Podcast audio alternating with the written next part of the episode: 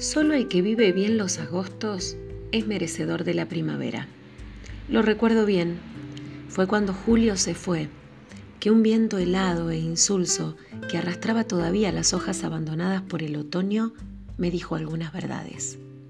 Me convenció de que el cielo empezaría a metamorfosearse de rojo, que el polvillo que levanta el viento enseña que las cosas no siempre permanecen en el mismo lugar y que al final hay que entender que solo se asienta cuando los remolinos se van.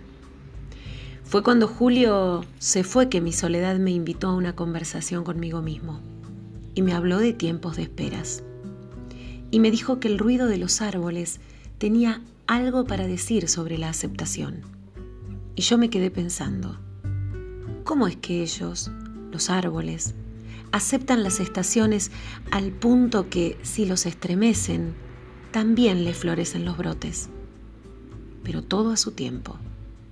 Fue en agosto que descubrí que los perros locos son los gritos que no lanzamos al viento. Son los estremecimientos particulares que nuestra rigidez de certezas no nos permite encarar. El mes de agosto tiene mucho para enseñar, porque agosto es un mes jardinero. Es dentro de él, cuna del invierno, donde las semillas duermen. Aguardan su tiempo de brotar. Agosto es guardador de buenas nuevas, preparador de flores. Agosto es cuando Dios permite a la naturaleza traducir visiblemente el tiempo de las mutaciones. Mute, dice Agosto en su mensaje de semillas. Acepte, dice Agosto como el viento frío que levanta el polvillo y enrojece el cielo. Comparta, dice Agosto, abrigos, sopas calentitas, cafés con chocolate, abrazos apretados. Ellos también abrigan el alma y anidan el cuerpo. Distribuya sus afectos. El invierno es acogimiento.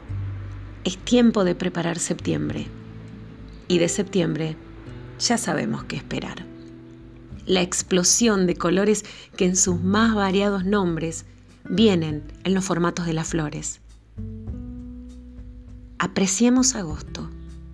Lo recibamos con el feliz espanto de quien desafía vientos, que desarregle y esparza las hojas, que levante los polvillos al aire, que acepte las esperas, pero vaya colocando las macetas en la ventana, porque solo quien vive bien los agostos es merecedor de la primavera.